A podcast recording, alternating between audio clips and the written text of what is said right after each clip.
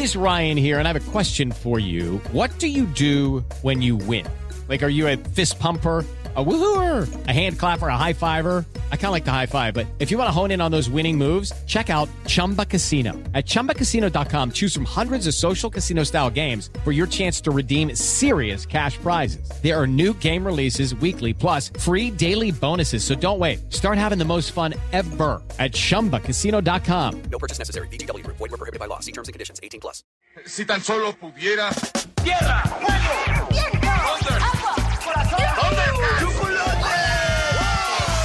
Cartuneando. Soy el marajá de poca Tengo un cañón en el cerebro. ¿Mataron a Kenny? ¿En serio? ¿Dónde estaba? Cartuneando. Hola amigos de Cartuneando. Sí, ¿cómo les va? Ya estamos aquí con ustedes. A ver, les cuento. El capítulo de hoy lo grabamos durante esta temporada. Sí, de quedarnos en casa. Ya saben, para evitar contagios de coronavirus, ese COVID-19. Miren, solamente les quiero decir que espero con todo mi corazón que cuando escuchen este episodio se encuentren bien de salud, todos sus seres queridos también. Ya verán que habrá un momento que podamos salir de nuevo. Pero bueno, que los recuerdos que nos llegan a la mente con este podcast nos sirvan para abrir la imaginación, para que vengan los recuerdos, para pasar un momento divertido. Ok, dicho lo anterior, Hoy vamos a recordar una de las tantas series donde los bebés son las estrellas. Miren, hay muchas caricaturas. A ver, a ver, a ver. ¿De cuáles se acuerdan ustedes? A ver, de los pequeños picapiedra con todo y el capitán cavernícola. ¡Eh, hijo! Los Baby Folies. Oigan que aparte son de Francia. Ya hablaremos de ellos en algún momento. También, por supuesto, hay los Rugrats. No pueden faltar. Acá en México los conocimos como Aventuras en Pañales, que también tuvieron películas, ¿eh? A ver, ah, sí. También hicieron la versión bebé de los Looney Tunes, los Baby Looney Tunes. Más recientemente, a ver, ay, Jefe en Pañales, que surgió pues de esa película del 2017. Me gustó mucho esa película y claro, en este recuento no podían faltar quien creen. Ellos. Sí, aquí les dejo esto para recordar. Creo que será mejor que empiece a dirigir. Peggy, Kika, a ver si pueden encontrar algún disfraz. ¡Enseguida! Gonzo, Animal, ustedes encárguense de lo necesario para el escenario. ¡Al momento, señor director! Momento, señor.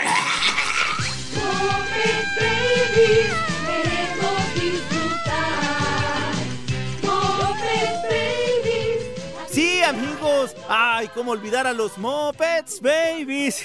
Con todo y Nani, que tantas leyendas urbanas inspiró. Pues sí, por aquello, ¿no? De que nunca se le vio la cara. ¿A poco nunca les llegó un amiguito, un primito, el hermano, a decirles, ya vi el capítulo donde sale la cara de Nani?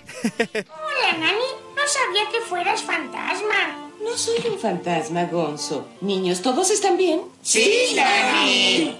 ¿Pero qué es todo eso que está regado en el piso? Eh, unas cuantas fichas de dominó, Nani. ¿Por qué se fue la luz? Sí, sí, ya hablaremos de Nani y lo haremos con una gran sorpresa. Pero antes, quiero platicarles sobre cómo surgió la idea de tener esta serie allá por los años 80. Sí, ya llovió. En serio, los Muppets Babies tienen ya sus añitos, ¿eh? Su primer capítulo, ¿saben cuándo fue?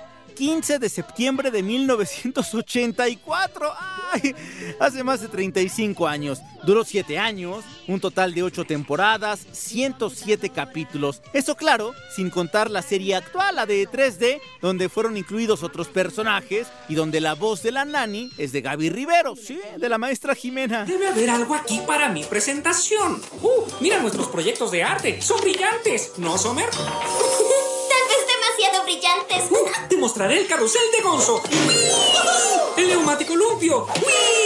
O la casa del árbol, los pollitos. Bueno, bueno, les dije que les contaría sobre cómo surgió esa idea de tener una serie animada de los Muppets, pero en versión bebé. Y para eso habrá que remontarnos a la década de 1970. Sí, un titiritero y productor televisivo llamado Jim Henson, bueno, se le ocurrió hacer un show con títeres y puppets, pero con características de animales, decía él. Aquel fue un show, un espectáculo en vivo nocturno, estrenado en 1977. Imagínense, en la noche con los Muppets, ¿no? Sí, era el show de, ellos, de Peggy, de René. Era dirigido a los jóvenes y a los adultos. Digamos que, que la idea era realizar un programa diferente a Plaza Sésamo, que sí, contaba con títeres, pero su público principal pues era el de los niños. Acá la idea era atraer a otro público. Este es el show de los Muppets con nuestra estrella invitada, Sylvester Stallone. Es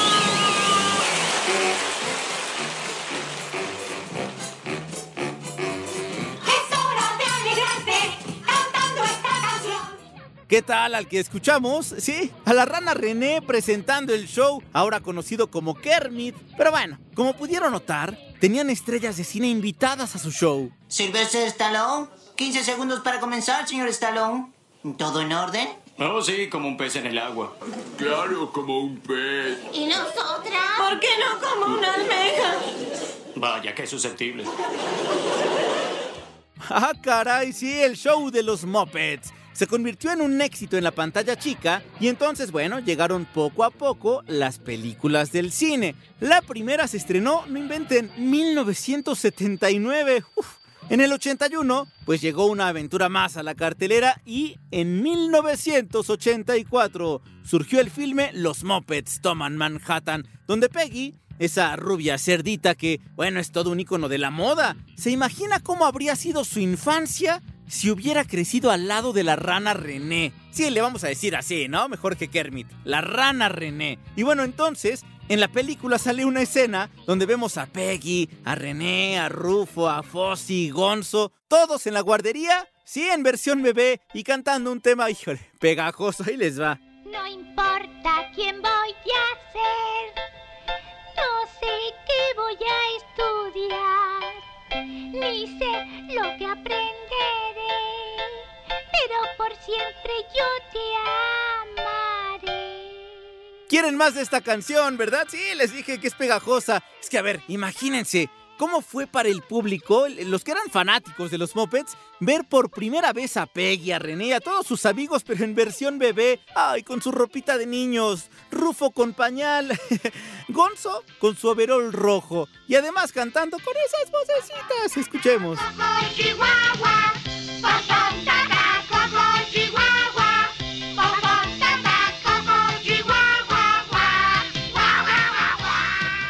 Ok, ya, ya, ya, es que, ay, la canción es muy pegajosa, pero sigamos con el relato. Y es que esa escena de los bebés cantando en la guardería se hizo muy popular en 1984, es más, pónganle en YouTube Muppets Baby 1984 Manhattan, una cosa así, les va a salir el video. Bueno, el público pidió más en aquel entonces más de los Muppets Baby, así que surgió la oportunidad de crear la serie animada con esos personajes.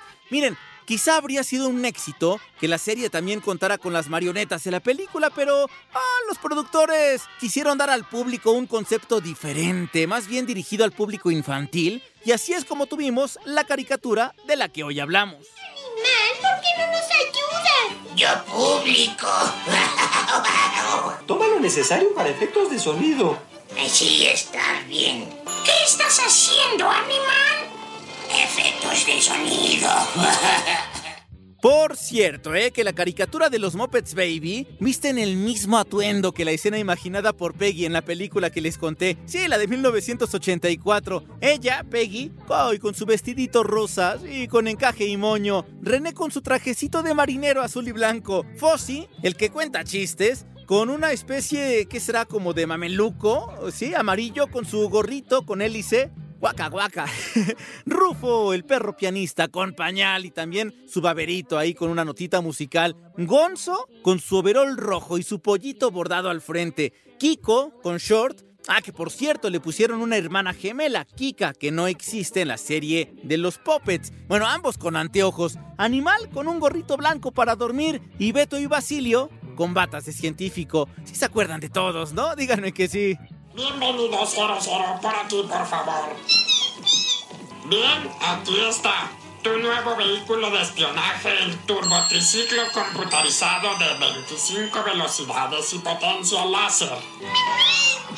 Ahora bien, a ver, ¿recuerdan que les dije que el show de televisión con marionetas estaba dirigido al público joven y adulto, no? Bueno, la serie animada tuvo un fin diferente. La serie surgió para apapachar a esos pequeñitos del hogar, para que echaran a volar la imaginación. Oh, gran tema de eso. De hecho, no sé si se acuerden, pero la canción del inicio iba algo así como: Si en tu cuarto solo estás y te sientes aburrido. Ya, ya dejo de cantar yo, ¿no?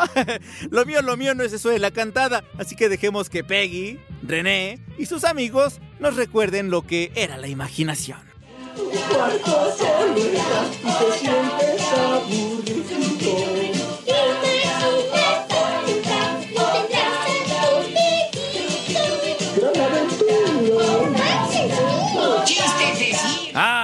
prácticamente esos 107 capítulos de la serie animada tuvieron como eje principal, a ver qué, la imaginación. Sí, es decir, no había una trama como tal, no había una historia continua, un enemigo a vencer, na, na, na, na, un desenlace esperado tampoco, algo parecido no. Más bien, cada capítulo era especial. Cada episodio tenía una aventura con un final propio, una enseñanza para los niños y al día siguiente había algo nuevo. Sí, a ver, ¿con qué nos divirtiamos con esos bebés? Es hora de nuestra lección de matemáticas. Kika, si tuvieras 10 salchichas y Kiko te quitara 3, ¿cuántas te quedarían? Le quedaría un tremendo dolor de estómago. Guaca, guaca, ¿entendieron? ¡Dolor! ¡Ay, No es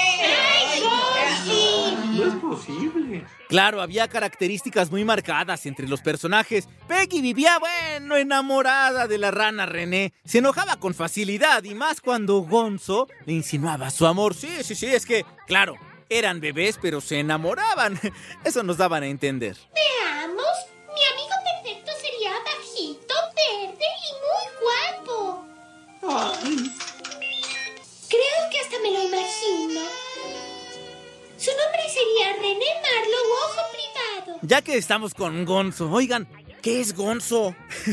¿Se han preguntado? No, no es que es que no parece a ningún animal de la Tierra. Bueno, incluso hay quien dice que es un extraterrestre, por eso de la nariz larga y azul, sus plumitas en la cabeza. ¡Su voz media rara! Además, su, su verdadero amor era una gallinita llamada Camila. Bueno, aunque en la serie Camila era su muñeco de peluche, si se acuerdan, ¿no? Un día se le rompe el muñeco de peluche, así que Nani tiene que coserla. ¡Ay, aquellos capítulos tristes! Malestar, qué dolor. El que perder un amor. Tu razón de existir se esfumó sin sentir y la vida perdió su color. Ay, creo que Gonzo es de mis personajes favoritos. Y fíjense, en algunas películas lo describen como un lo que sea. En serio, así le pone la etiqueta. Sí, Gonzo era una especie rara, sin descripción exacta. Había una película ya con los puppets, donde supuestamente él va en un cohete y se encuentra como a los suyos, ¿no? Pero bueno, es muy gracioso porque era osado, era divertido. ¿Recordamos más de él? ¿Sale? ¿Sí? Bienvenidos una vez más a la continuación de la leyenda de El Fenómeno.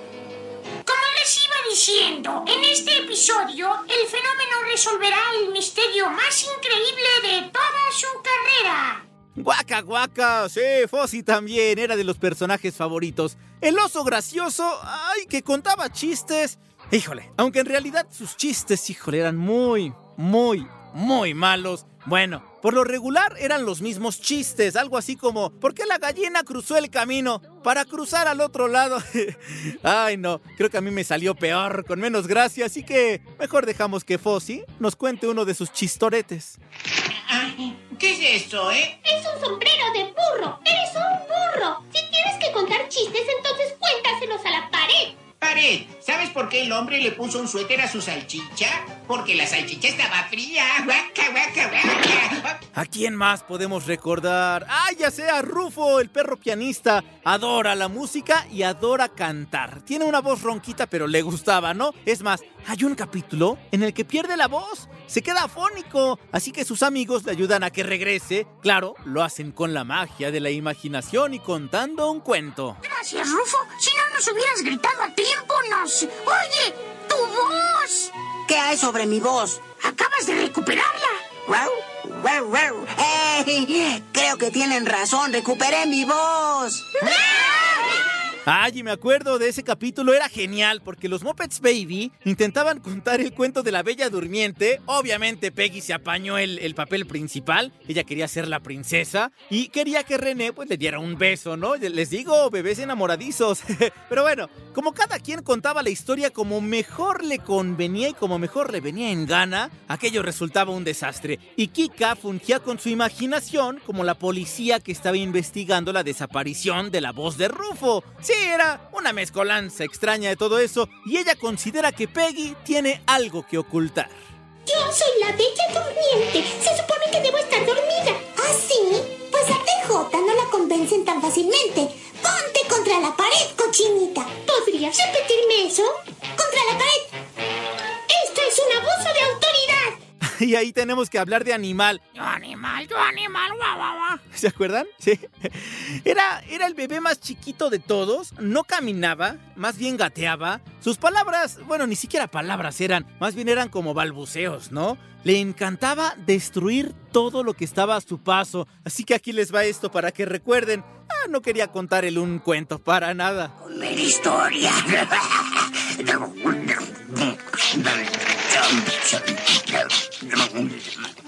Buena historia.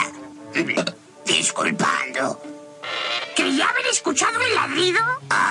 Ay, también estaba Kiko, que le gustaba la ciencia, la computación, Basilio y Beto, que bueno, tampoco tienen forma humana, ¿eh? No, pero tampoco son como algún animal en particular. Ya saben, todo esto surgió de la mente de Jim Henson y los puppets que ya tenía para el show de los Muppets. Entonces, por eso, Basilio era algo así como un científico. Beto era su asistente, no hablaba tampoco. ¿Se acuerdan? Su sonido particular era un. Sí, tenía una canción, a ver si la encontramos, ¿no? Y se asustaba con facilidad este Beto. Es más, en un capítulo ni siquiera puede dormir porque tuvo una pesadilla. ¿Por No puedo esperar mucho. No he dormido en tres días. ¿Por qué? Por él. La otra noche Beto vio una película llamada El monstruo pardo que atacó en la noche. Ah, les digo, amigos de Cartuneando, es que no, no existe una trama como tal, sino que eran aventuras de todos los personajes. Le- les encantaba contar cuentos, retomar escenas de películas famosas para recrear sus aventuras. A ver, ¿a poco no se acuerdan de René vestido como Indiana Jones? O como Peggy también, como la princesa Leia. O, la reina malvada también de Blancanieves. Lo primero que tenemos que hacer es ver quién hará el papel de qué personaje. Y puesto que yo soy la más bonita, quieren que haga el papel de Blancanieves. ¿O no? ¡Claro que no! Yo quiero ser Blancanieves. Tú puedes ser la malvada reina. Sí, de hecho, gracias a la imaginación de todos estos increíbles bebés, su cuarto de guardería se transformaba en todo tipo de escenario. Para nosotros, lo que disfrutábamos al máximo era, bueno, esa mezcla de escenas de películas y de series, ya sea en blanco y negro o a color, con la animación de los Muppets Baby, sí. A veces interactuaban con la pantalla así como si nos estuvieran hablando y hasta, bueno, se escuchaban risas, ¿se acuerdan? ¡Yuhu! ¡Súbditos! Voy a permitir que regocijen su vista tres segundos. ¡Ya es suficiente! Espejito, espejito, dime por favor quién es la más bella del alrededor. Voy a decirte algo aunque me digas que soy un terco. Comparada con Blancanieves eres tan solo un puerco.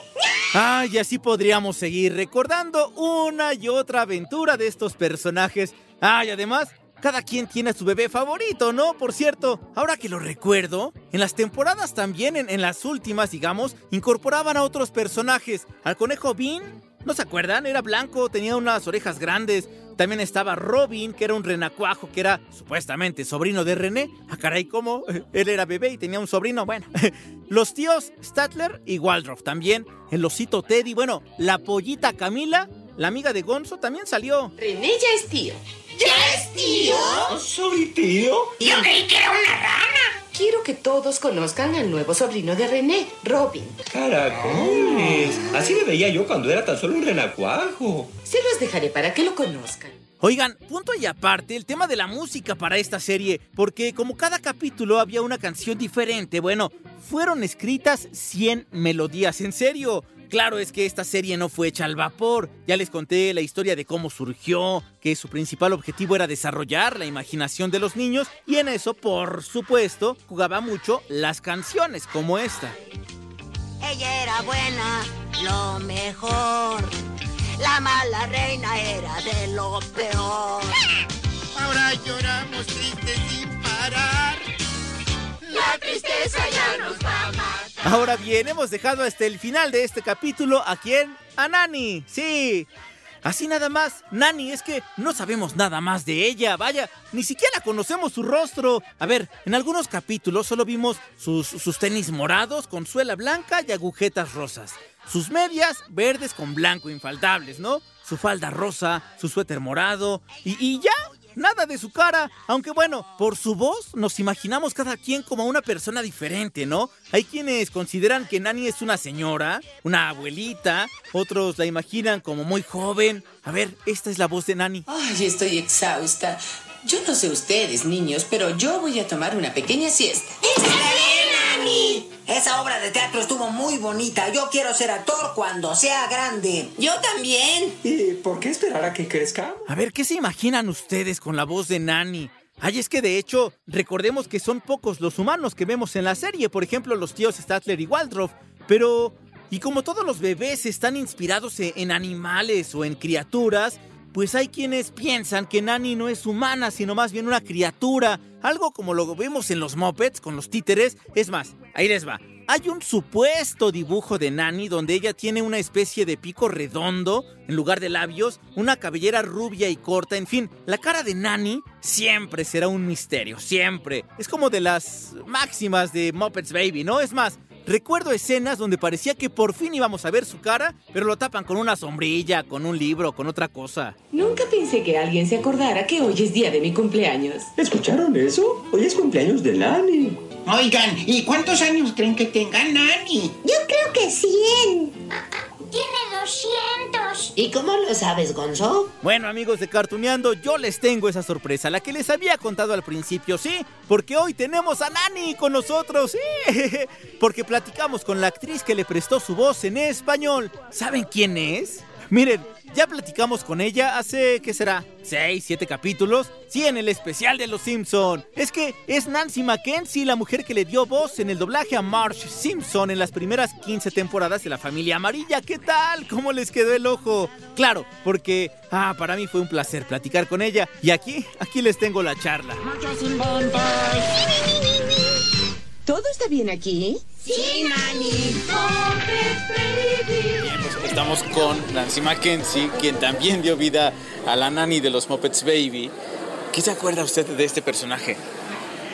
Era muy tierno, quería mucho a, a los, a los bebés, eh, jugaba mucho con ellos, los aconsejaba. Decía, por ejemplo, niños, pórtense bien, porque si se portan mal, no van a tener una linda Navidad, ¿eh? Y aparte, nunca vimos la cara de, de Nani. No, nunca se le ve ni se le verá. ¿Cómo se la imaginaba usted? Eh, como una muchacha de unos 25 años. Yo así me la imaginaba. Pero físicamente no sé. Por la voz, es- eso me imaginaba, pero físicamente nunca me he puesto a pensar cómo era. Aparte, bueno, por la voz, pues sí era una persona dulce, ¿no? Que aparte de lidiar dulce. con niños. Muy dulce, muy cariñosa, muy tierna. Nunca los gritó, no los maltrató jamás. Me encantaba esa serie, me encantaba. También hice a la, la de los 100 perros, ¿cómo se llama? A Cruella de Vil. A Cruella de Vil. No sé por qué siempre me llaman para malas. Dice un director, como veo, doy. Sí, siempre le, le llaman para villanas. Bueno, pero hoy, por ejemplo, Nani era buena, muy Ah, buena, sí. y, y Cruella Sí, un personaje distinto. Pero es más divertido hacer malditas. ¿Sí? Mucho más divertido. Y le gusta más a la gente. Te odian. A- aparte se quedan muy metidos, ¿no? Hay personajes villanos que uno quiere que triunfe, como adentro de uno, pero... Pues quién sabe, no sé, pero yo me divierto mucho. Tú, por ejemplo, Patti, también en, en cuanto a animación de Estados Unidos, Angélica, ¿no? Que también es más o menos villana. Sí, la verdad es que cuando me ofrecieron hacer Angélica y me di cuenta cómo era, fui muy feliz. Porque por mi tono de voz siempre he hecho las dulces y tiernas. Yo sí he hecho siempre las dulces y tiernas. Y de repente cuando me ofrecen Angélica fui muy feliz, porque es cierto lo que dice Nancy, es muy divertido ser el malo. Sí, sí. Porque bueno, obviamente son diferentes maldades, ¿no? Cruella de Vil quería matar animales para ponérselos. su abrigo. Pero Angélica pues era la traviesa, la niña grande que quería ver sufrir a los bebés, pues porque eran Porque era la única que se podía comunicar con los adultos. Esa era su ventaja. ¿Y, y de Angélica cuánto tiempo estuviste grabando, recuerdas?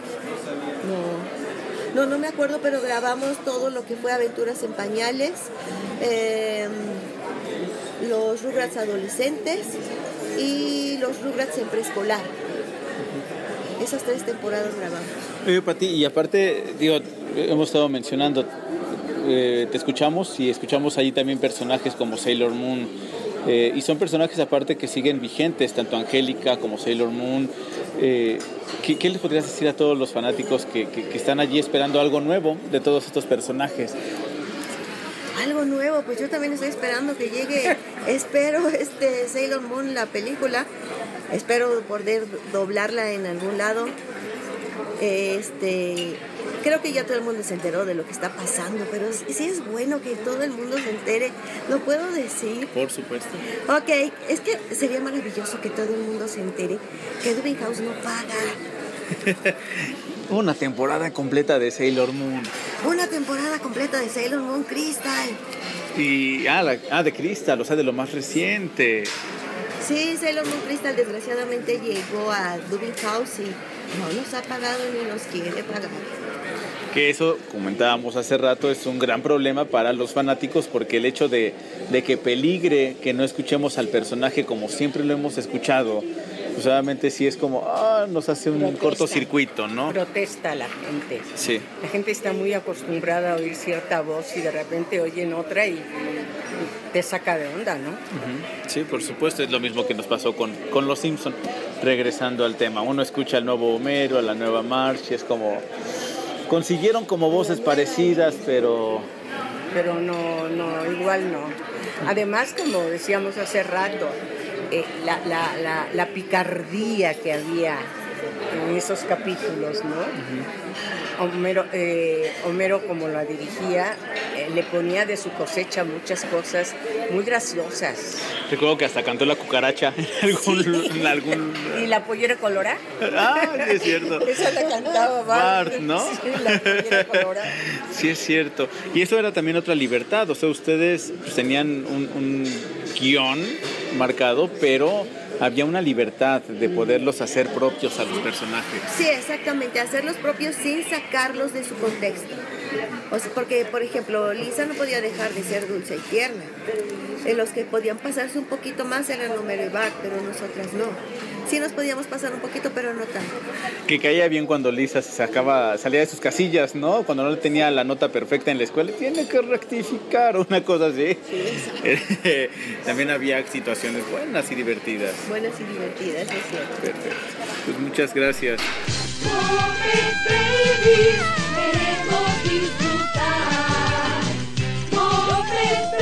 ¡Wow! Nani encartuneando. Y claro, le agradecemos a Nancy Mackenzie por su tiempo. Ay, ya casi nos despedimos, amigos de Cartuneando. Pero bueno, también les quiero decir que gracias al éxito de los Muppets Baby, los productores de televisión en Estados Unidos se animaron a realizar más versiones infantiles de otros personajes famosos. Los pequeños Picapiedra, ya les decía, un cachorro llamado Scooby-Doo, el pequeño Félix, los Tiny Toons, Tommy Jerry Kids, en fin, tenemos tantos bebés en la animación que sí, la próxima cita en Cartuneando será con más bebés. Aquí les dejo este adelanto. ¿Por qué no haces como un changuito, Carlitos? Es gratísimo, ¿verdad? ¿Qué es gratísimo, eh?